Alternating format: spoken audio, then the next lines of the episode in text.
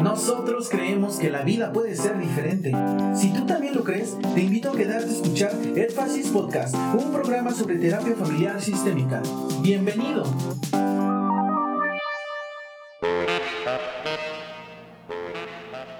Bienvenidos a Énfasis Podcast, episodio número 5.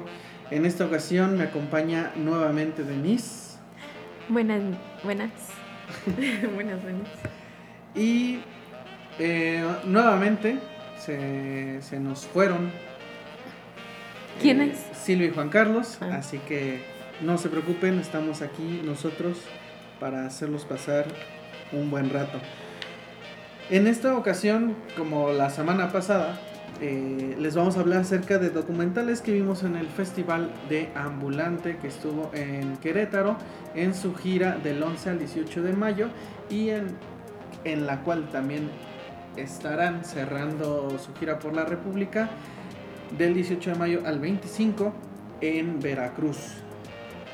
Así que tal vez todavía tienen tiempo de ir a ver estos documentales que les vamos a platicar el día de hoy. Y bueno, inicio yo. Eh, vi dos documentales. El primero, Todo puede pasar, de Marcel Tons Tonsinski. Eh, es, una, es un filme polaco grabado en 1995 y el cual tiene una duración de 39 minutos que sinceramente se te van muy rápido. Eh, este documental habla sobre el hijo del director, el cual en un día de primavera decide eh, a los 6 años interactuar con los pacientes de un parque a través de conversaciones que confrontan su sabiduría infantil con el, conocimiento de los adultos. Y bueno, en este caso, eh, su hijo eh, establece una serie de conversaciones con diferentes personas que rondan entre los 70 y 85 años. ¿Y qué conversaciones tienen? Llegan a tener conversaciones eh, acerca de temas complicados. Bueno, se pueden pensar como complicados para un niño de esa edad. Complejos. Complejos, sí, bueno, sí, complejos.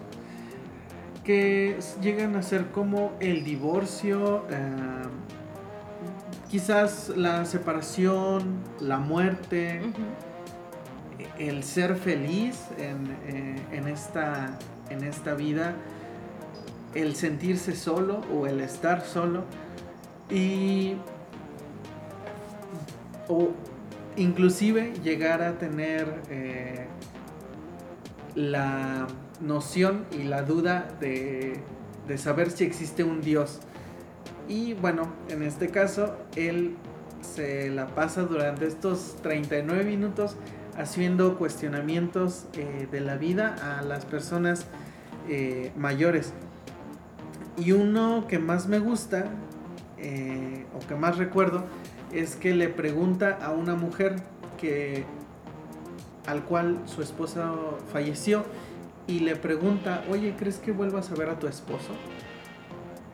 Y la señora se queda callada y el niño le dice,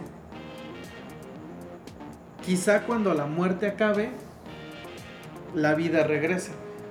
Entonces, pues esa, esa, ese pedazo de, de conversión fue uno de los que más me impactó, ¿no? Porque para muchas de las respuestas eran como respuestas de esta realidad dada. O sea, las cosas son así y, y ya no, no, no se puede hacer nada. Pero para un niño todavía cabe en él la posibilidad de que las cosas sean distintas. De que a lo mejor y las cosas como nos han dicho que son, a lo mejor y al final no terminan siendo así. Entonces creo que, Que, es, que es la inocencia del niño, ¿no? que, eh, O la esencia de que Es- todo sí. niño tiene, ¿no? O sea, un niño ve que es verde y es verde y nosotros vemos las tonalidades y no. No, creo que sería al revés. Creo que. mm, creo que sería que nosotros vemos que, la, que las cosas. que las plantas son verdes porque nos dijeron que son verdes. En Mm, cambio, el niño tiene, un, un- tiene una posibilidad de ver que las cosas que, que está descubriendo, porque eso es lo que pasa a esa edad, estás descubriendo el mundo y, y a lo mejor y, muchas veces estás descubriendo el mundo y lo descubres a tu manera sin todavía la influencia total de, de, tener a una persona ahí que te diga que las cosas son así. Por lo menos así lo pienso este, yo. Y bueno, el segundo documental eh, se llama Empezando a filmar. Es una cinta del director Jay Rosenblatt, estadounidense y finlandés. Eh, grabada en 2008 y bueno, esta tiene una duración de 23 minutos y en este caso es la hija del director, eh, el cual le regaló una cámara en su cumpleaños número 4 y es el inicio del registro de un año de enseñanza de cine a su hija, en el cual llego a notar en algún momento la insistencia del director porque su hija quiera seguir con el proyecto. Y, por lo menos así lo noto y en el cual creo yo también se nota la frustración de su hija por decir la insistencia. la, la insistencia y, en el que en algún momento el director le pregunta a su hija, ¿quieres grabar? Y ella le dice sí, pero creo que después de, de, un, de unas cuantas semanas la niña se da cuenta que pues a lo mejor y sí quiere grabar, sí quiere aprender a grabar y usar la cámara, pero no quiere hacer un filme de manera formal como, como lo tendría que hacer. No con un prototipo, ah, algo más libre. Sí, con, un formato más libre. Y es lo que ella empieza a hacer, que después de un tiempo que tiene un alejamiento con la cámara, vuelve a relacionarse con ella y decide ponerle enfrente y empezarle a platicar y empezarle a contar sobre su día. Inclusive le empieza a decir, hoy amanecí muy triste porque mi mamá se fue y no va a regresar en unos días. Entonces estoy triste.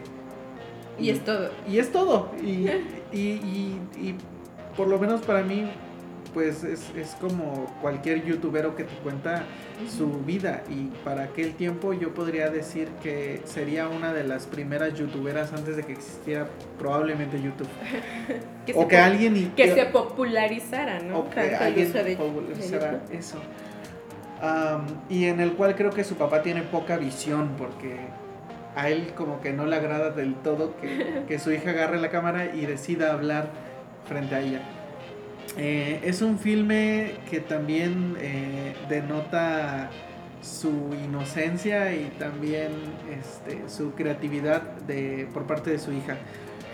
Y les recomiendo, les recomiendo si, quieren ver alguno de los dos, este, les recomiendo empezando a filmar. Me pareció una cinta este, como a veces digo, llego a notar una pequeña insistencia por parte del director porque su hija este, termine ese filme, pero eh, es, es, una cinta divertida y que te va a entretener y también te va a poner a pensar algunas cosas en cuanto a los proyectos y de cómo podría llegar a ser un, un proyecto distinto de documental. ¿Y tú, Denis, cuál viste? Ah, yo vi un documental llamado Hermanos. Hermanos. Así es. es. del director Ashlock Holm. Eh, directora. Y fue grabado en Noruega.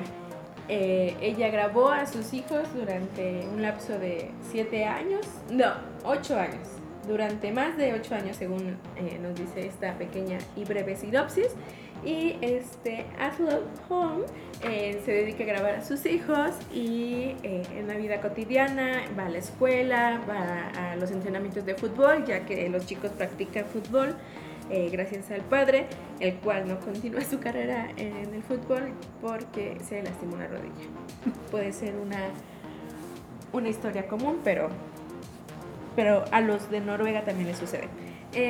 y bueno, es una una historia eh, linda, se ve el crecimiento de los chicos este, pues en la parte física, eh, notas la diferencia, eh, puedes ir viendo pues sus cambios y sus gustos en la ropa, en la música, en sus aficiones y cómo es que también los padres se afrontan a esto y, y, cómo es que ellos toman las decisiones y los permiten ser libres, ¿no?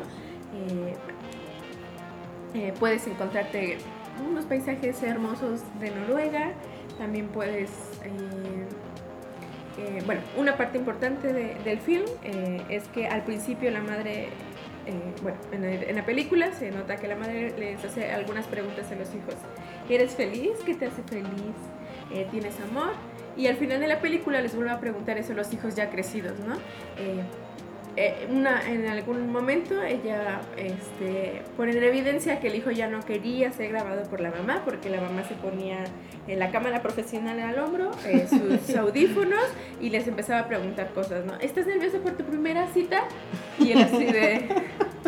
Ok, no, esperaba que mi madre me grabara en mi primera cita mientras me estoy arreglando y, y, así sucesivamente, ¿no? Entonces ella se afronta pues a este, a estos, eh, estas variantes de las respuestas de sus hijos, ¿no? Y bueno, al fin logra este, terminar el, el, documental y pues representa eh, la relación eh, que tienen los hermanos y cómo se van apoyando porque se ve que es una comunidad pequeña de Noruega y pues aunque no quieran tienen que convivir y lo hacen en la escuela, lo hacen en sus entrenamientos y en casa, donde tienen discusiones, pero logran resolverlas, donde el hermano a veces, eh, el hermano mayor es un poco abusivo, pero a veces el hermano menor este, logra eh, ser un mediador eh, entre ambos y, se dan amor. Me, me, me gusta una, una, escena donde el hermano mayor en su taller de carpintería este, está haciendo un regalo para su hermano y, se lo entrega, ¿no? En la siguiente escena y le dice, toma, es para ti. Entonces el hermano pequeño está abriendo el regalo y es un Santa Claus labrado y el hermano, oh, wow, muchas gracias, ¿no? y este, incluso cuando le preguntaron, ¿y para quién es eso? Es para mi hermano, ¿no? Entonces eh, para los otros o para el público también puede sonar un poco extraño que eso se suceda, pero bueno, es esta parte, ¿no? De, de cómo se van configurando las relaciones eh, entre hermanos este, y las amistades, ¿no? Y ya, básicamente fue eso. Entonces, si tienen la oportunidad de verla, asistan. Un poco larga, un poco tediosa, pero lo vale, lo vale. Bien. Ah, por último, yo vi el documental con el que creo y hasta donde recuerdo cerraron la gira en Querétaro. Eh, la cinta se llama Los Niños y es de la directora Maite Alberdi y bueno, esta, eh, este es un documental eh, que se hizo en relación eh, de Chile, Países, Bajos y Francia. se grabó en 2016 y este trata de un grupo de amigos con síndrome de Down que ha asistido al mismo colegio durante más de 40 años y bueno, están cansados de que los sigan tratando como niños, así que están sobre la lucha de que los empiezan a tratar como adultos.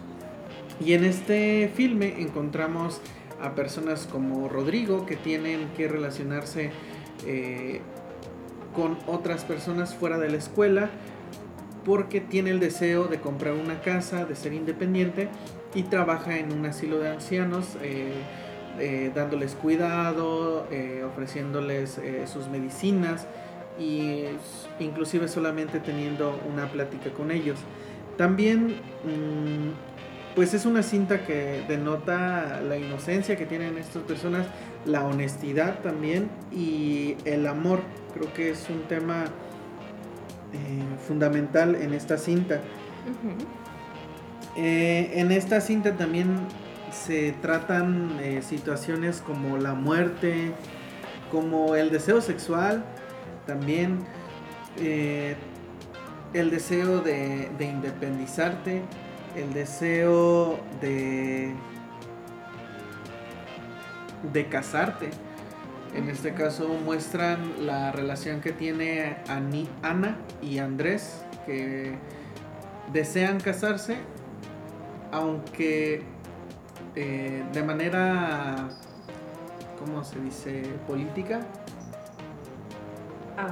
O sea, ante la ley, no de ah. Dios, ante la ley del gobierno en Chile, solamente dos personas con síndrome de Down se pueden casar si éstas tienen eh, un papel que avale que tienen una edad mental de 18 años.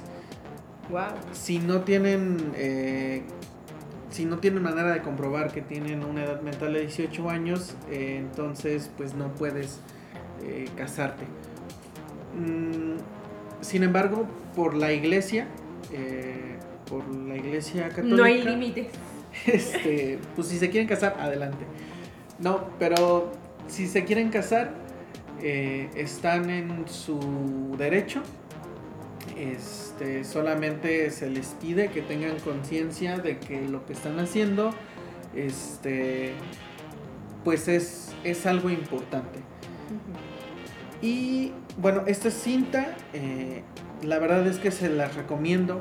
Si tienen la oportunidad de verla, no solamente en ambulante, si la proyectan en algún otro lado, eh, los invito a verla porque eh, te llegan a dar una referencia de cómo las personas con síndrome de Down llegan a relacionarse con otras personas y cómo, cómo ellas mismas tienen sus propios recursos y para afrontar las dificultades, que como bien lo dice uno de ellos, que la vida es muy corta y compleja y pues tiene también eh, un grado de sabiduría y, y conciencia de que, de que la vida de que la vida es así este, no solamente para ellos sino para para, todos. para, todos y con esto bueno terminamos el, eh, el recorrido que tuvimos esta semana en el festival ambulante la verdad es que lo disfrutamos me hubiera gustado que hubieran tenido mucho más mucha más afluencia porque la verdad es que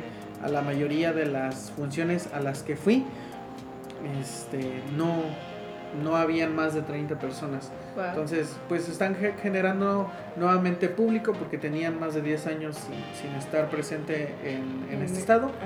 Pero, pues esperemos que para el próximo, este, pues tengan más afluencia. La verdad es que valen mucho, vale mucho la pena los documentales que, que presentan. Que en este caso, nuevamente mencionando, tenían como temática principal como una serie de injusticias que suceden en México. Y como recomendación extra, si tienen la oportunidad de ir a ver al, al cine, en este caso en la marca de Cinepolis, eh, están, están proyectando un documental que se llama Tempestad que trata la historia de dos mujeres. La primera es Miriam, ella sufre eh, de pagar por un delito que no cometió. Y entonces pasan, eh, pasan la narración de cómo es que sucede, de cómo llega a la cárcel, de cómo le explican, de cómo es su caso, de cómo existe un autogobierno en la cárcel a la cual la envían y todo esto se narra a partir de la grabación del trayecto que sufre de la de la cárcel que se encuentra en Tamaulipas y cómo llega hasta su natal Tulum.